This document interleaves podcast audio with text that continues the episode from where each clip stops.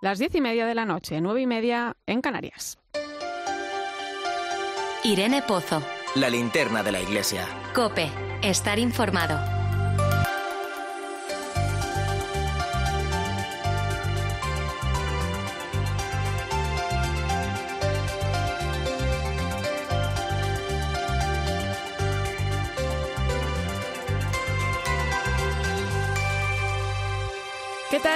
Estás? En unos días comienza el tiempo de Cuaresma y mm, si echamos la vista atrás y retrocedemos a 2020, muchos seguro que tenemos la sensación de que ya por aquel entonces las circunstancias nos hicieron darnos cuenta de la necesidad de vivir este tiempo de preparación de otra manera. La pandemia nos llevó de alguna forma al desierto. Fue cuando empezamos a darnos cuenta de que nos necesitábamos los unos a los otros, también de la importancia del tiempo de oración, de reflexión. Parecía que vivíamos en un mundo firme, en un mundo sólido, que en cierto modo avanzaba deprisa, sí, pero la pandemia lo paró todo. Nos hizo iguales ante un virus que arrasaba con mucha fuerza. Un año después estamos a punto de iniciar el camino cuaresmal en una situación similar, pero quizá siendo más conscientes de que tenemos que ayudarnos y aprovechar la oportunidad que se nos brinda para vivir con fe, esperanza y caridad el camino a la Pascua. Esas tres palabras, fe, esperanza y caridad, son las que nos propone el Papa en su mensaje de este año y recuerda ir a los gestos concretos, al ayuno, la oración y la limosna. Quizá nos ayude a hacernos preguntas, cómo vivir una cuaresma de fe, de esperanza y de caridad en pandemia, cómo pensar en el que tengo al lado cuando yo también tengo sufrimiento, ¿Qué puedo hacer para hacer sentir mejor a alguien? Quizá esas preguntas nos ayuden a ver el camino con más claridad y a no quedarnos quietos esperando que las cosas se resuelvan. Hay mucho trabajo por hacer, hay mucha gente que nos necesita, hay mucho por lo que rezar y hay mucha esperanza por vivir. Espero que este tiempo de cuaresma nos ayude juntos a emprender el camino hacia la verdadera felicidad. Recibe un saludo de quien te habla y te acompaña esta noche, Irene Pozo, en este viernes 12 de febrero. Escuchas la linterna de la iglesia. Con Irene Pozo. Y como cada viernes te invito a que nos acompañes a través de las redes sociales. Estamos en Religión Cope, en Facebook y Twitter, hoy con el hashtag Linterna Iglesia 12F. Esperamos tus mensajes.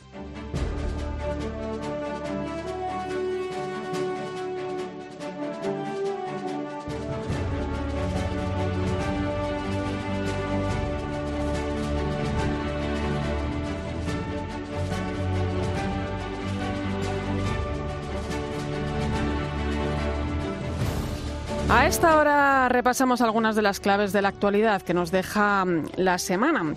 Bajo el lema Custodios de la Vida, los obispos de la Subcomisión Episcopal para la Familia y la Defensa de la Vida han publicado un mensaje con motivo de la próxima Jornada por la Vida que se va a celebrar el 25 de marzo. En él señalan que la vida es un bien fundamental para el hombre sin el cual no caben la existencia ni el disfrute de los demás bienes.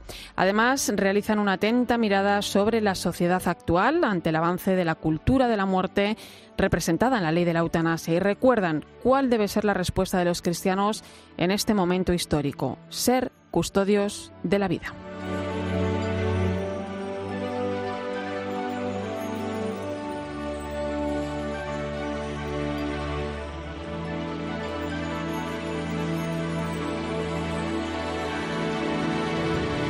El Papa Francisco ha nombrado a la española Margarita Forabul nuevo miembro de la Pontificia Academia para la Vida. Esta religiosa del Sagrado Corazón de Jesús es licenciada en medicina, fue vicepresidenta de Confer entre los años 2009 y 2013. Forabul ha estado desempeñando su labor como médico en hospitales de España y de Perú. En la actualidad es presidenta del patronato del Instituto Borja de Bioética de la Universidad. Ramón Llull, profesora de la Facultad de Teología de Cataluña y de la Universidad Centroamericana José Simeón Cañas en El Salvador.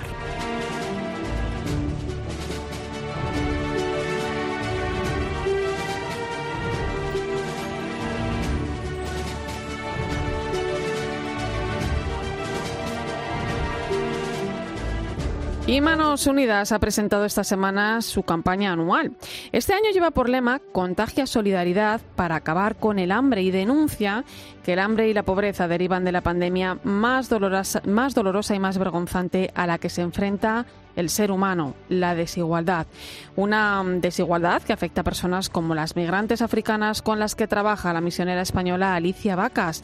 La religiosa comboniana está al frente del proyecto Cuchinate, que ofrece asistencia a mujeres africanas de Sudán del Sur y Eritrea víctimas del tráfico de seres humanos para que puedan rehacer su vida el objetivo de Manos Unidas y también el nuestro cuando, cuando trabajamos en proyectos de desarrollo es justo ese, ¿no? Que dar a las personas el empujón que necesitan para poner en marcha sus recursos y salir adelante, pero salir adelante por sus propios pies, con sus ideas y, y cumplir sus sueños, ¿no?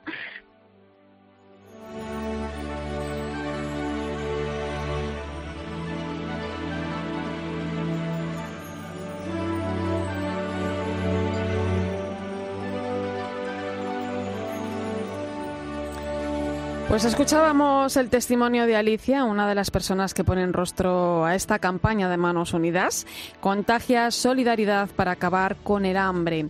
Y precisamente en este día del ayuno voluntario queremos conocer más a fondo esta campaña, sus objetivos, una campaña especial, no cabe duda, teniendo en cuenta que la realizan en medio de la pandemia.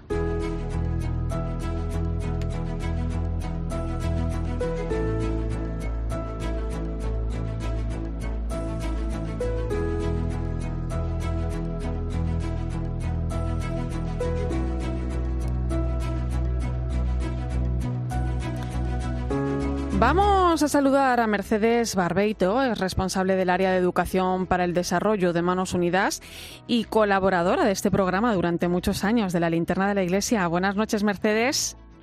Muy buenas noches, Irene. Sí, sí, sí, un recuerdo estupendo de, de mi paso por el programa. Bienvenida a tu casa. Muchas gracias, así me siento de verdad. Eh, Mercedes, la verdad es que mm, el lema que habéis elegido para este año, contagia, a mí es la palabra ya de contagiar, me encanta, ¿eh?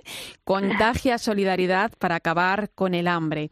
Eh, es un lema muy acertado porque eh, no sé si podríamos decir que el hambre es también una pandemia, aunque no, bueno, pues no abre cada día los grandes telediarios ni, ni está entre los titulares, ¿no? De las portadas de los periódicos.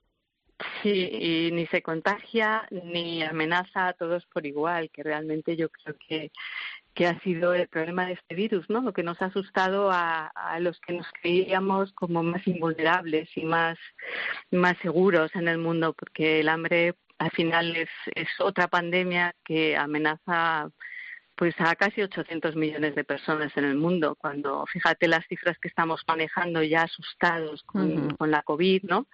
Y dices 800 millones de personas. Lo que pasa es que, claro, no, no es tan indiscriminada como ha sido o como está siendo la COVID. Y entonces, pues nos pasa un poquito más desapercibida porque nos pilla un poquito más lejos, ¿verdad? Y bueno, no sé, estamos casi con tantos, decías, pues en algún momento, tantos problemas y tantas cosas aquí mismo que casi no tenemos tiempo, nos lo dice el Papa, ¿no? La cultura de la indiferencia, a mirar más lejos y a mirar el sufrimiento de tantos hermanos nuestros en tantos países. Mercedes, hoy, aunque está finalizando ya el día, celebramos el, Día del Ayuno Voluntario. Em, ¿Qué significa este día? ¿Cómo pueden gestos como este ayudar a acabar con el hambre en el mundo? ¿Qué actos concretos pueden, pueden hacer de este día y, tener presentes ¿no? en, el resto del año?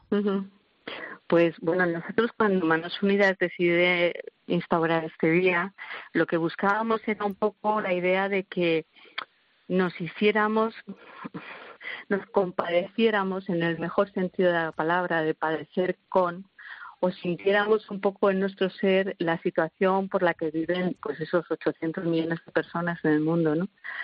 Nunca la podemos sentir porque no es pasar hambre un día, es pasar un hambre un día y no sabes si al día siguiente vas a tener algo para comer.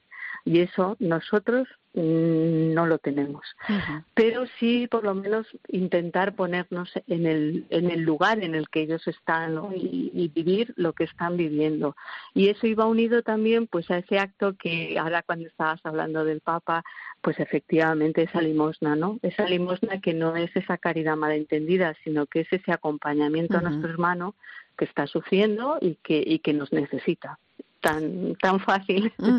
y eso lo podemos hacer todos los días del año ¿eh? son actos muy concretos eh yo fíjate que sí, muy fáciles de hacer sí, sí sí. Yo alguna vez lo he comentado eh que que esta pandemia a mí lo que me ha enseñado es a mirar más lo que tiro a la basura el desperdicio de alimentos eh a ser, a ser más consciente. Em, de repente el miedo a vernos desabastecidos de comida, ¿te acuerdas al principio? y dices, madre mía. A ser más consciente, ¿no? De las necesidades que pueden surgir, ¿no? Claro, eh, claro, Mercedes, la pandemia del coronavirus está golpeando muy fuerte a todo el planeta, pero está claro, eh, bueno, pues que los países más pobres son aún más vulnerables a, la enfermedad también, ¿no? Por ejemplo, con el tema de la vacunación, algo que tanto ha insistido también el Papa Francisco. Sí, claro, nosotros pues mm, ya la, digamos las perspectivas o las perspectivas que vamos haciendo es que la vacuna va a hacer aparecer una nueva brecha entre todas las brechas que manejamos, la brecha digital, la brecha de la pobreza, la vacuna va a agravar, la vacuna, el acceso a la vacuna va a agravar esas brechas y va a crear una nueva brecha. Eh, es digamos, la que vemos ahora más, pero no olvidemos la brecha sanitaria, por ejemplo, en países donde no tienen una sanidad mm, pues como la que podemos tener aquí o en otros países desarrollados, eh, no hay médicos, no hay hospitales. Estamos viendo, no sé si os lo habéis comentado en algún momento, pero por ejemplo en Manaos, la tragedia que está haciendo la falta de oxígeno, que la gente está muriendo asfixiada, ¿no? Entonces, mm, todo eso son cosas que, aunque decimos todos sufrimos por igual la pandemia, pues no, no todos la sufrimos por igual.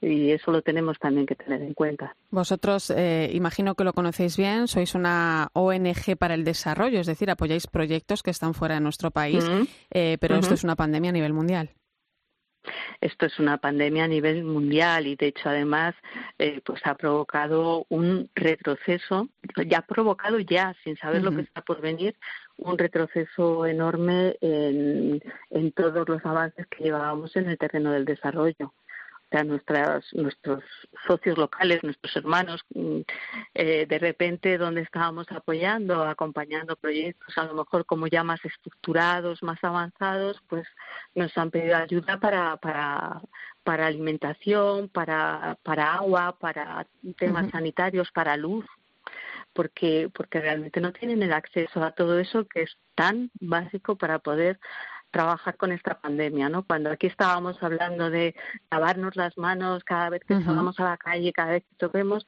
pues claro, cuando vas a un país donde no hay agua, pero no hay agua para beber, no te digo ya para lavarte las manos, pues pensar en todos esos eh, esquemas que vamos eh, ofreciendo para cuidarnos, etcétera, etcétera, es hablar verdaderamente de cosas para ellos de ciencia ficción, absolutamente. Bueno, este domingo se celebra la jornada contra el hambre. Em, yo te quiero preguntar, Mercedes, o, mejor dicho, ¿no? Que te quiero pedir que nos des algún consejo para vivir este día siendo conscientes y también que nos digas qué podemos hacer para ayudar a acabar con el hambre en el mundo. ¿Se puede acabar con el hambre en el mundo? Bueno, la, la, respuesta para mí es obvia, sí, por eso estoy donde estoy. Mm. si, si creyera que no se puede hacer nada, no llevaría pues muchos años que estaría en manos unidas y, y con la misma esperanza puesta en ello. ¿no? Se puede cambiar por el mundo porque se pueden cambiar a las personas. Eh, si lo que me preguntas es si puede ser rápido, te digo que no.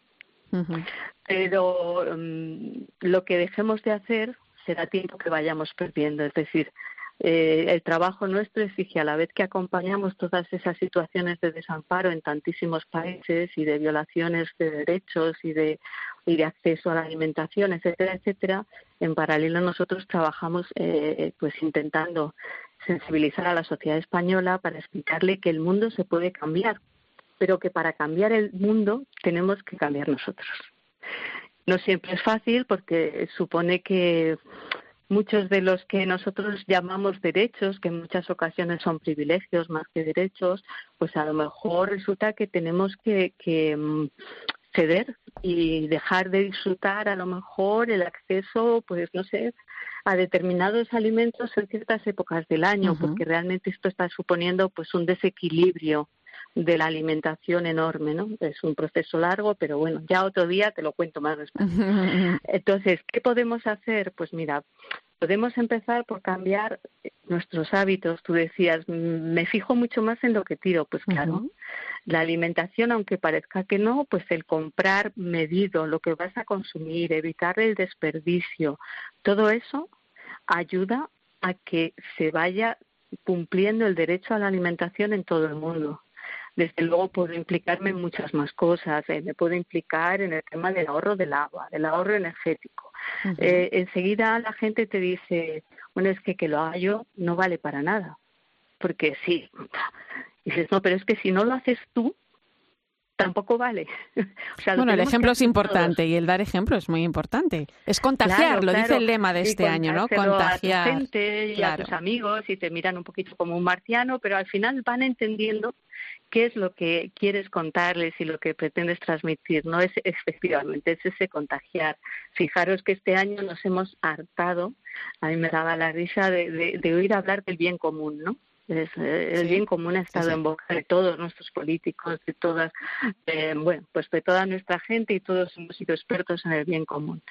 El bien común, al final, yo no sé si la gente sabe lo que es o no, pero es tener esas condiciones mm, y esas de, vida digna, ese acceso a los bienes necesario para que todos podamos vivir dignamente.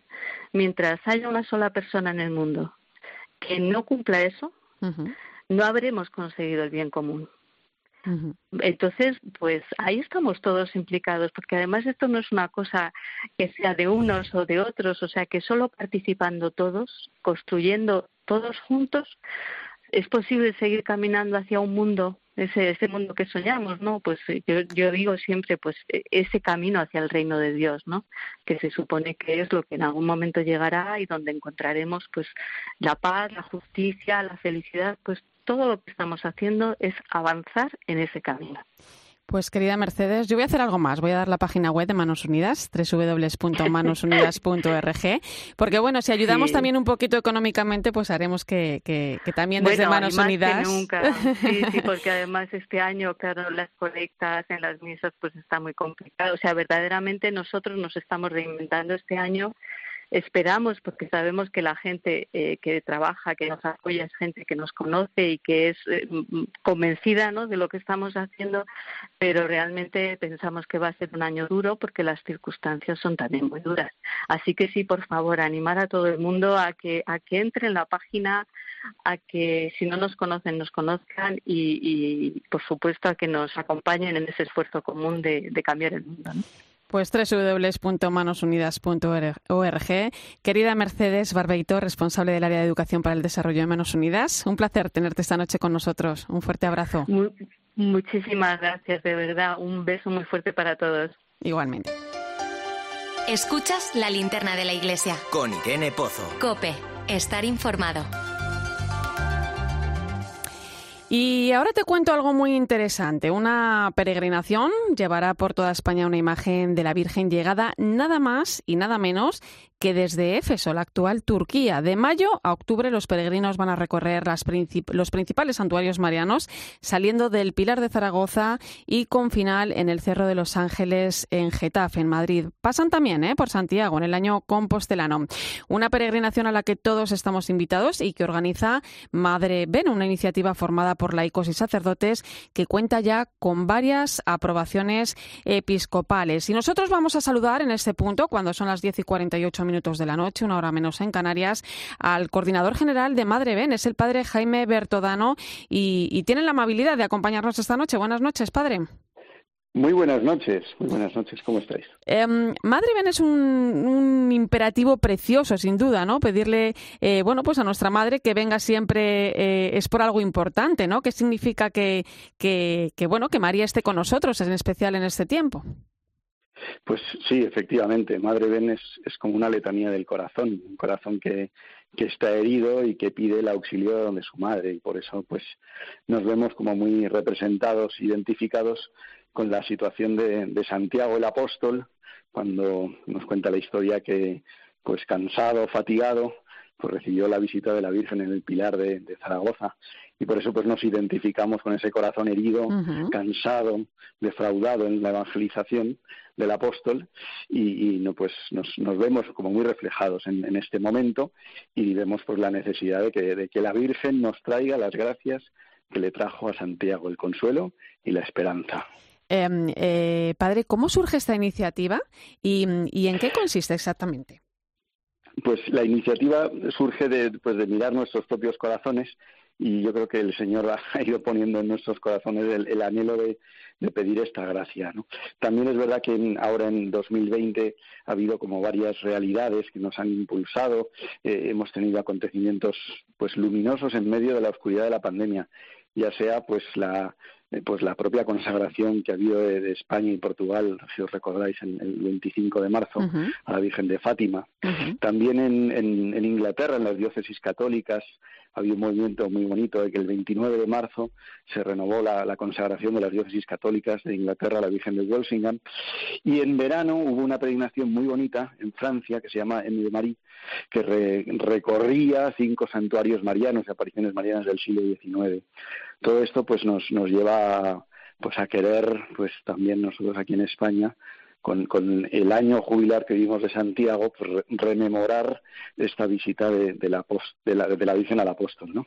Eh, esta iniciativa, decíamos antes, comienza el 1 de mayo en el Pilar de Zaragoza, em, pero para todos los que nos están escuchando, Jaime, em, se pretende recorrer prácticamente toda España, ¿no? ¿Cómo podemos participar? Bien como peregrinos, bien, bueno, pues con alguna necesidad que tengáis para poner en marcha y engrasar la maquinaria. Sí, pues mira, la peregrinación va a tener dos partes, dos momentos, por así decirlo. El primero va a ser de mayo hasta el 25 de julio, que culminará con, pues, con la llegada a, Santiago de Compostela, a la tumba del apóstol. Partimos en mayo desde Zaragoza y caminando vamos a recorrer el camino de Santiago, llevando a la Virgen, esta imagen de la Virgen, hasta, hasta Santiago de Compostela, llegando para estar en la fiesta del apóstol. Y una vez que, hemos eh, recorrido todo el camino como peregrinos junto junto a la Virgen, pues vamos a, a visitar los, los lugares más pues más emblemáticos de la espiritualidad de, cada diócesis, la espiritualidad mariana, ¿no? Y queremos con ello, pues, pedirle a la Virgen que esos lugares donde, pues, donde ella está, porque son lugares donde ella se ha manifestado tantas veces, pues se renueven como lugares de gracia. Y por eso le pedimos que, que venga y, renueve pues los corazones y que, y que con esta peregrinación pueda, pueda mirar a mucha gente y pueda tocar los corazones de muchos fieles y llenarlos de esperanza. Pues yo voy a dejar la página web donde está toda la información, es www.madreben. Si quiere colaborar, exacto. Madreben.es. Eh, pues eso es. Como voluntario o, o, bien ofreciéndose a lo que haga falta. La providencia siempre nos sorprende y estamos pues abiertos a que a que nuestra madre venga y nos sorprenda.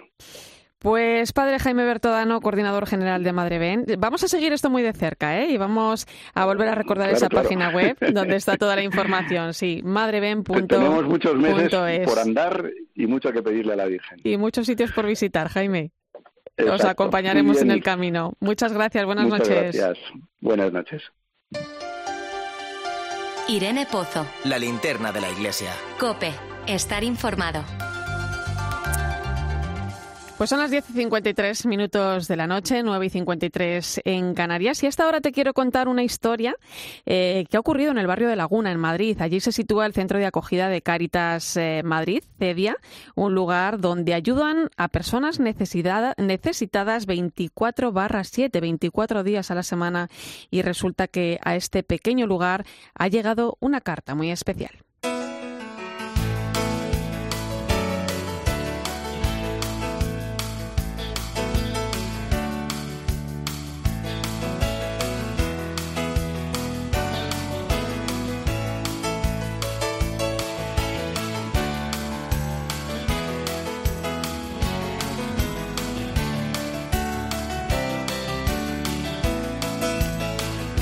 El centro CEDIA puso en marcha un taller en el que animaba a redactar un texto al Papa.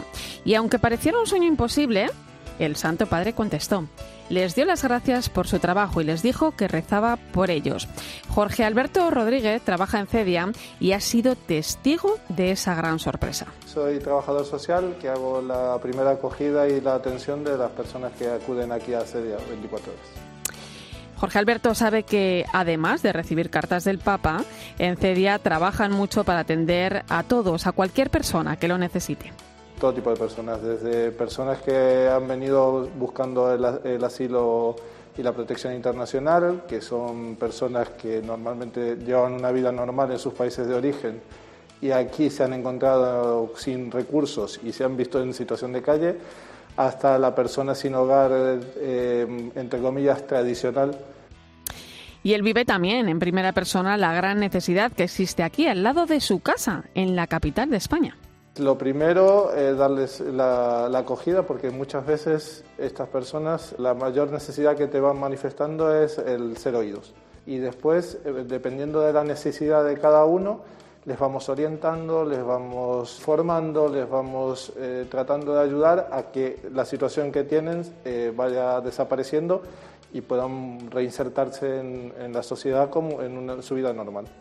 Un gran testimonio, y lo dice el Papa, ¿eh? así es CEDIA, un proyecto de Caritas Madrid que ofrece soporte a las personas sin hogar, garantizando un espacio físico donde pueden acudir 24 horas. Sin duda, algo necesario y un ejemplo para todos en los tiempos que corren.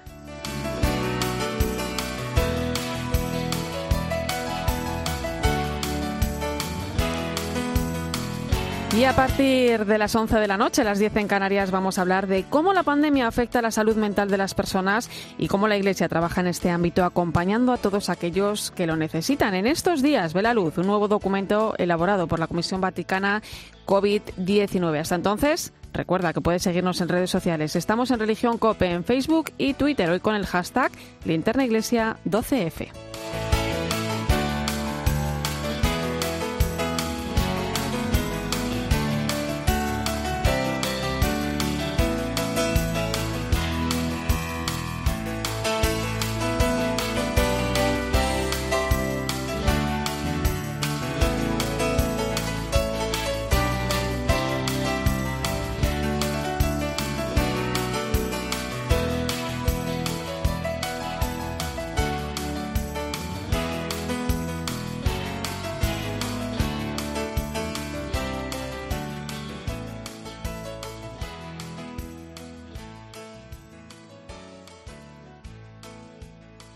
En arroba religión-cope, en nuestro muro de Facebook Religión Cope y en cope.es.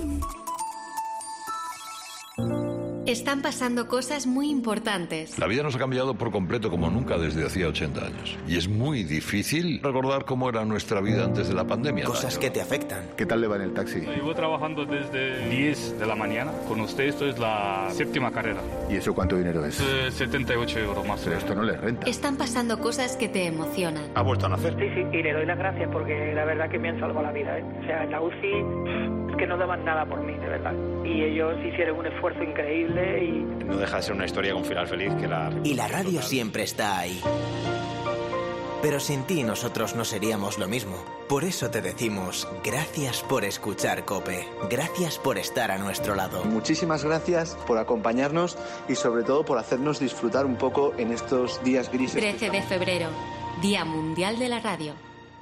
El domingo 14 de febrero es la Jornada Nacional de Manos Unidas y este año hemos lanzado una colecta digital, porque para acabar con el hambre de millones de personas no hay barreras que nos paren. Ahora más que nunca necesitamos tu ayuda. Contagia solidaridad y movilízate contra el hambre. Entra en manosunidas.org y haz tu donativo.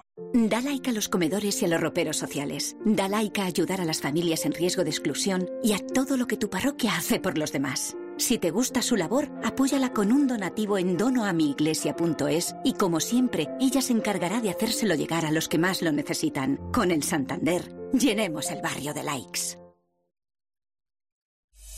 Escuchas la linterna de la iglesia. Y recuerda, la mejor experiencia y el mejor sonido solo los encuentras en cope.es y en la aplicación móvil. Descárgatela. ¿Todavía no conoces Wilet? Es la aplicación de Repsol con la que puedes pagar con el móvil en miles de establecimientos y también tus repostajes sin bajarte del coche. Además, tienes 3 céntimos litro de descuento en carburante y un montón de promociones exclusivas. Solo con Wilet, la app de Repsol, ahorra y paga sin contacto de forma segura. Descárgatela ya. Más información en Repsol.es. Colecciona con el país los aviones de la Segunda Guerra Mundial. Un viaje por el mayor conflicto bélico de la historia con réplicas inéditas a escala. Domingo 14, primera entrega por solo 4,95 euros con el país.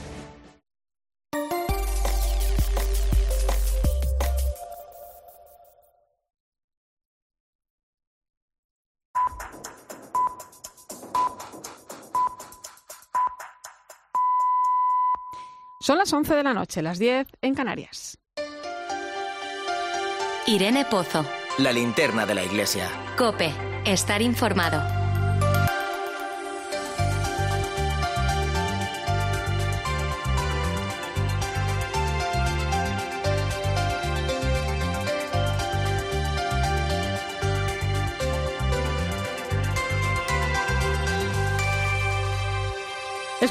La linterna de la iglesia y como cada viernes hasta ahora viajamos hasta el Vaticano con nuestra corresponsal, Eva Fernández. Buenas noches, Eva.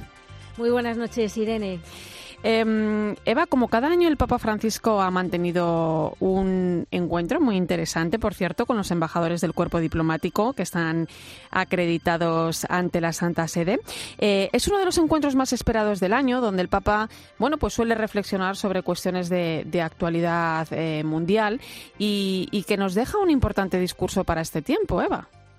Sí, sí, la verdad es que en el de este año el Papa eh, lanzó varias advertencias muy claras. Una muy fuerte contra los países que están favoreciendo el aborto y la eutanasia, alertando del aumento de legislaciones que no protegen la vida humana en todas sus etapas. Otra, en línea con esta petición que está realizando durante la pandemia, ya en bastantes ocasiones lo hemos escuchado, de de exhortar a los gobiernos a que aseguren la distribución equitativa de las vacunas y a que se evite por todos los medios lo que él denominó la catástrofe educativa que está provocando el cierre de las escuelas porque quienes eh, no tienen ordenadores ni acceso a la red no pueden estudiar. Eh, evidentemente las escuelas se cierran por la pandemia y, y hay muchas personas, muchos niños que, que sobre todo en países eh, del extrarradio, en países de las periferias, pues lo están pasando peor. ¿no? Hubo un tirón de orejas hacia los políticos, recordándoles que mantener viva la democracia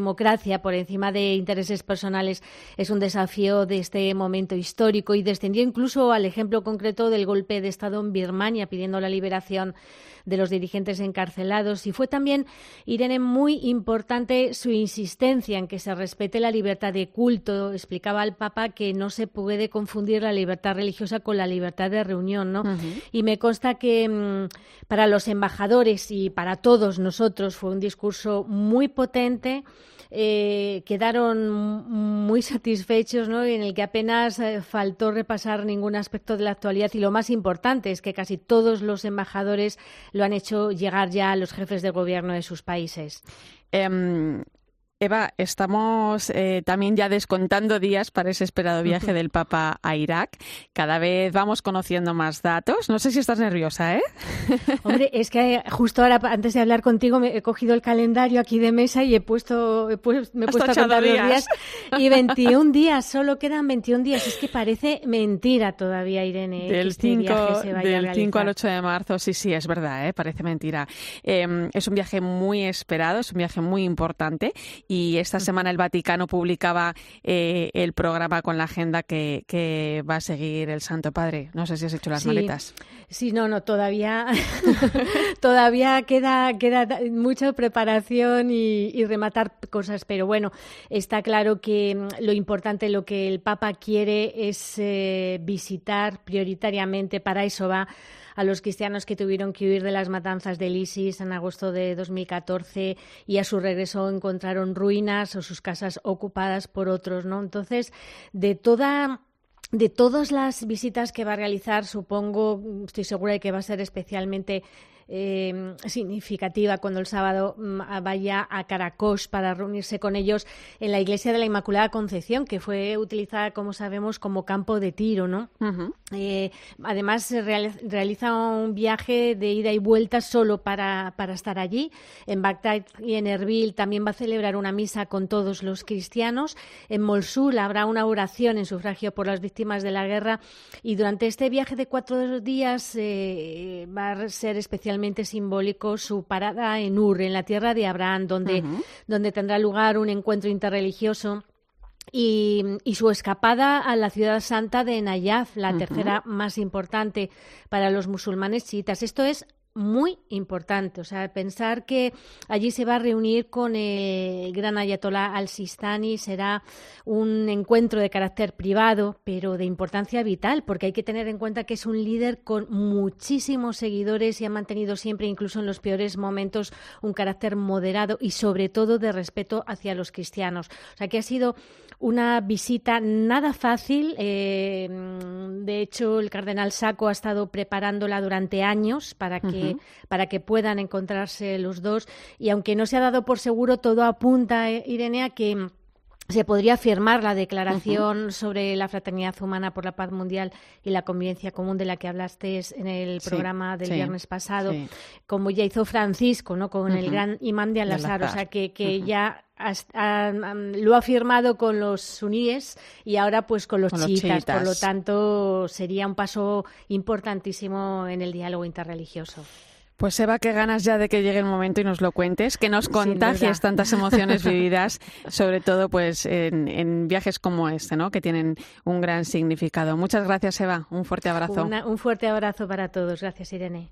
Bueno, pues parece que poco a poco vamos adaptándonos a lo que muchos llaman la nueva normalidad y eso que los efectos de la pandemia han impactado directamente en la vida de millones de personas en todo el mundo.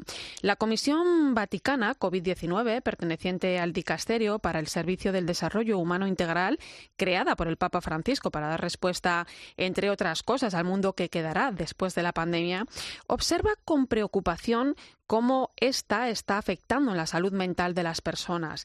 Y por ello estos días prepara un documento para acompañar este tipo de necesidades. Vamos a saludar al secretario de este dicasterio, Monseñor Bruno Magui Dufé. Buenas noches.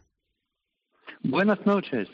Em, un asunto, monseñor, el de la salud mental, en el que los especialistas piden poner el foco porque, bueno, pues son muchas las personas que están sufriendo la angustia, la preocupación, la pérdida de seres queridos, mm. la soledad, consecuencias de esta pandemia que, afectan ¿no? a, millones de personas. ¿Cuál es la propuesta que se hace desde, desde el Dicasterio para el Servicio del Desarrollo Humano Integral en este aspecto y qué pretende ese documento que están ustedes trabajando estos días? Sí, eh, hemos escuchado muchas, eh, muchas personas en videoconferencias de, de muchos países diciendo que eh, la, epidemia mundial de la COVID-19 ha, desafiado nuestra resistencia física, pero aunque, pero también la, fragilidad de, de, unas personas. Particularmente las personas que, que que, tienen miedo, que tienen depresión, que tienen eh, problemas psicológicos. Y entonces la y también también la experiencia del duelo por los seres queridos o amigos sin la posibilidad de celebrar ritos funerarios ha sido aún más poderoso para, para quienes sufren fragilidad mental. Entonces, ha, parecido muy importante eh, que un equipo de dicasterio para el Servicio de Desarrollo Humano Integral en el Vaticano propusiera una reflexión profunda a quienes se dedican a acompañar, a curar, a acompañar a las personas particularmente vulnerables, ancianos, migrantes, marinos, desempleados, personas sin hogar, personas detenidas en la cárcel, sin olvidar también a aquellos que han donado sus habilidades, fortalezas, incluso eh, en tantas ocasiones su vida es para curar de los demás. Entonces, es una reflexión profunda a propósito de qué quiere decir acompañar, qué quiere decir sostener, qué quiere decir dar un poco de, consideración, de, escucha y de, de, esperanza a, a esas personas. Se trata de asumir una responsabilidad que es fundamentalmente, hemos descubierto en el grupo, una reciprocidad. Cuando una persona se siente escuchada, se siente mejor. Eh, claro, la dimensión espiritual eh, que es mm, mm, tan importante, tan importante, que es la necesidad de respirar y confiar, y confiarse, es vital. Es un encuentro con el otro sin miedo, es un reconocimiento que consuela y eleva. Y la Iglesia está llamada a vivir una misión que es sobre todo una presencia. El acompañamiento es una atención, una, solicitud que rompe la soledad. Con el acompañamiento entendemos que eh, nos acompañamos mutuamente, se puede decir. Sí. Y eso es y este texto que hemos eh, ponido sobre el sitio web del Dicastero es para todos, para todos en la iglesia, pero también para todos en la sociedad, todos los que, que, viven este, esta proximidad con eh, personas frágiles, con personas depresivas y, y a veces con personas que, que, piensan a morir o que piensan que no piensan más al futuro y que, que necesitan un poco de, de, de, de amor, de, consideración, de afección. Un documento vamos a recordar ¿eh? a las personas que, que, se pueden descargar de la página web del Dicasterio. Eh, se ofrece también en español www.humandevelopment.va humandevelopment.va. Monseñor, esta labor es parte también de, bueno, pues de todo lo que la Iglesia está llevando a cabo en todo este tiempo de pandemia. Siempre digo que de mm. manera silenciosa la labor de la Iglesia ha estado en primera línea desde el primer día. ¿Qué balance podemos hacer de todo esto? El Papa Francisco ha, querido establecer una comisión COVID eh, al interior de nuestro dicastero para el servicio del, desarrollo humano integral para, eh, dice el Papa, eh, escuchar, acompañar, proponer, sostener a los actores de la salud a los actores de la vida económica y política, de la vida social también, y a todos los actores de la vida pastoral, de la vida de la iglesia, de las iglesias en todo el mundo.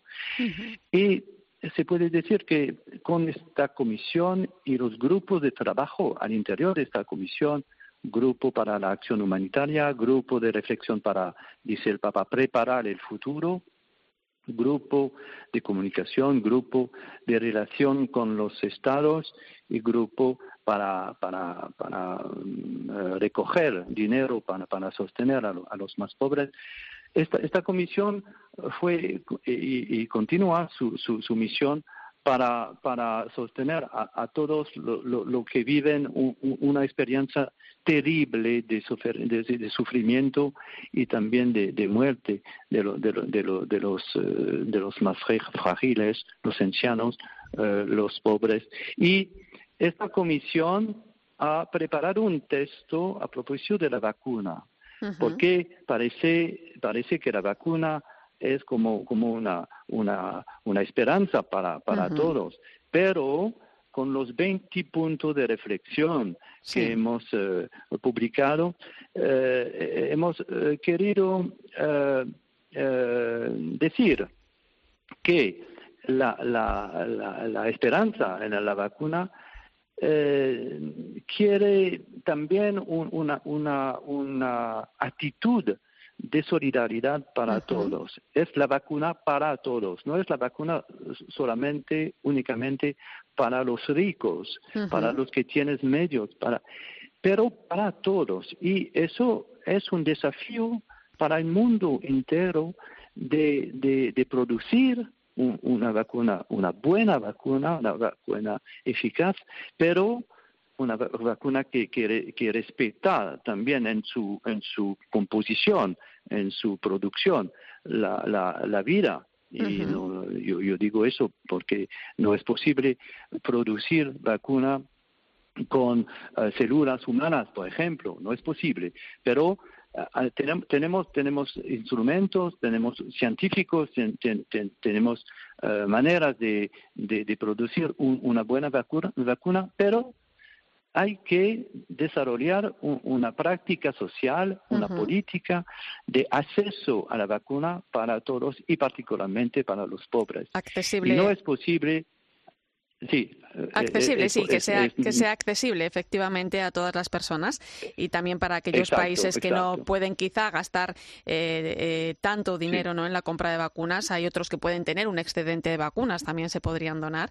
Y, es cuestión, me imagino, Monseñor, de, de, lo que usted dice, ¿no? De, de, la caridad, ¿no? Aplicar esa caridad. La Organización Mundial de la Salud también ha hecho ese llamamiento y escuchamos al Santo Padre constantemente hablar sobre ello, ¿no? Monseñor, cambiando de tema, en unos días comienza el tiempo de Cuaresma. Esta mañana le, escuchábamos precisamente a usted presentando el mensaje del Santo Padre para este tiempo. Fe, esperanza, caridad para nuestra conversión. ¿Cómo debemos vivir esta Cuaresma teniendo en cuenta el momento actual? Sí, eh, se puede se puede hacer una conexión entre entre el, tema de la vacuna, el tema de la de, la de la pandemia y este este esta llama de, del Papa para un tiempo de conversión. Es muy importante decir que para los cristianos la cuaresima es un tiempo un tiempo de, de conversión con la posibilidad de eh, consumir menos, de, de, estar menos abiertos a los, a los otros, de tener tiempo para la oración y de practicar una solidaridad concreta con los que, que tienen eh, eh, muchas dificultades para, para sobrevivir en, el, en el contexto actual de la pandemia, que es también una crisis social y una crisis económica. Y las tres dimensiones de eh, reducir nuestra consumación, eh, tener momentos para uh, rogar y, para hablar con Dios personalmente o con sus próximos y para compartir, compartir lo que tenemos, pero los, lo que sabemos, lo que somos, los que, lo, que, lo, que podemos ofrecer a, los que, que, necesitan eh, muchas cosas para, para, para vivir y para estar reconocidos, para ser reconocidos en su dignidad, en sus derechos fundamentales. Entonces, la, este, tres, tres dimensiones que, que Jesús eh, proponen a, sus discípulos es eh, de una actualidad muy fuerte, muy fuerte. Tenemos que pensar una, una, nueva manera de vivir con menos, pero para ser mejor y para ser más y para ser juntos en una comunión, en una solidaridad, en una fraternidad. Es importante decir eso después de la publicación de la, de la última encíclica del Papa Francesco a propósito de la fraternidad.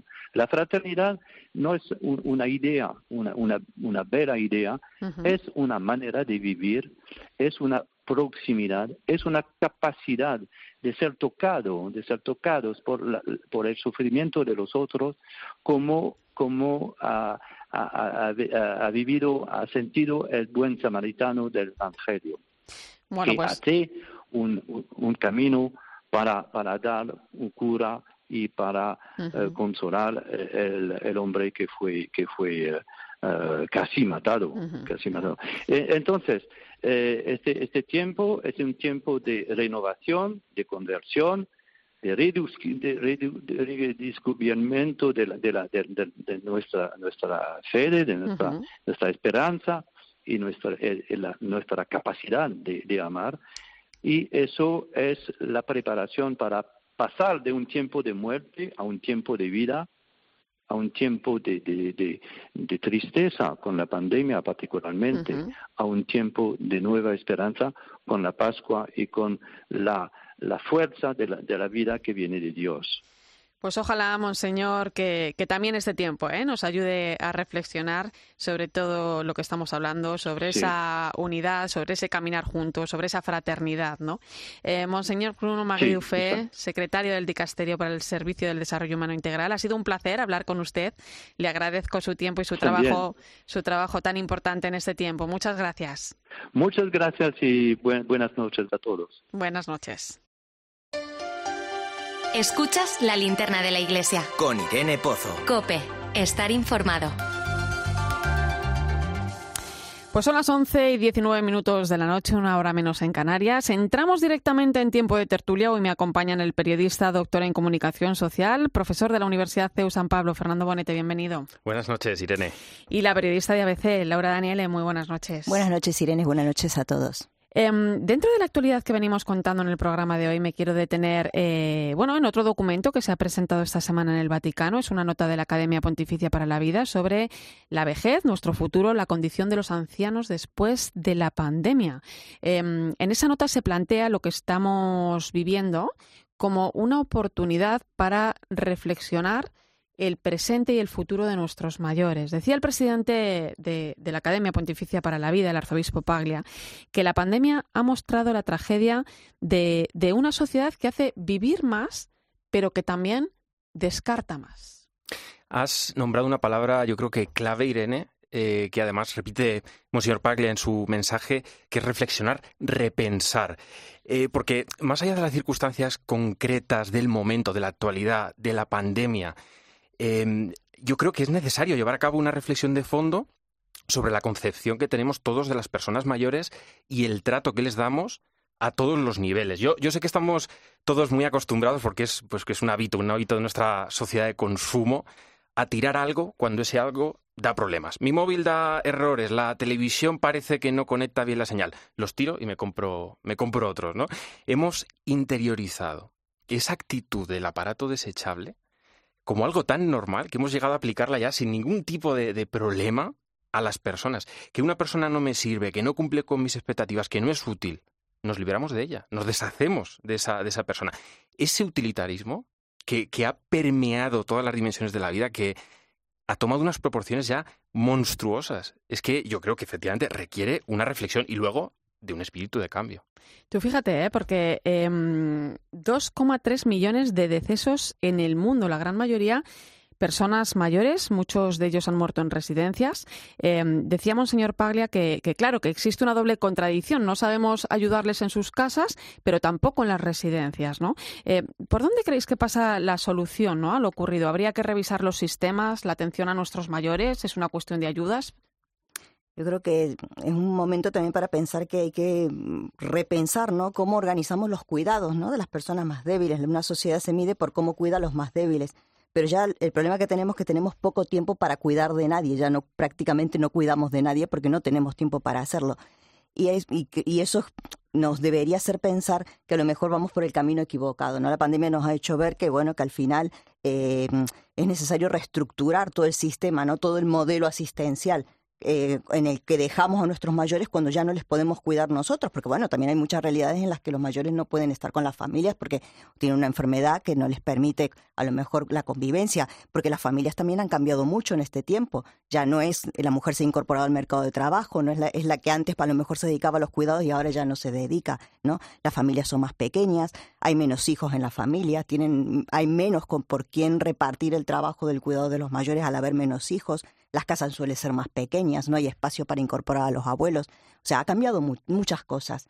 Pero a pesar de todos esos cambios, lo que, no, lo que no deberíamos hacer es pasarnos los trastos los unos a los otros, sino entre todos intentar trabajar la administración pública, el mercado laboral, las familias, para poder conseguir una sociedad de los cuidados donde realmente los ancianos, los débiles, los enfermos estén bien protegidos. Ese es el reto, ¿no? Si es que tenemos una ley de prevención de la dependencia de 2006 que no se llegó a aplicar porque es que en 2008 llegó la crisis, bueno, llegó la crisis y se mantuvo y seguimos viviéndola y esto va a más, ¿no?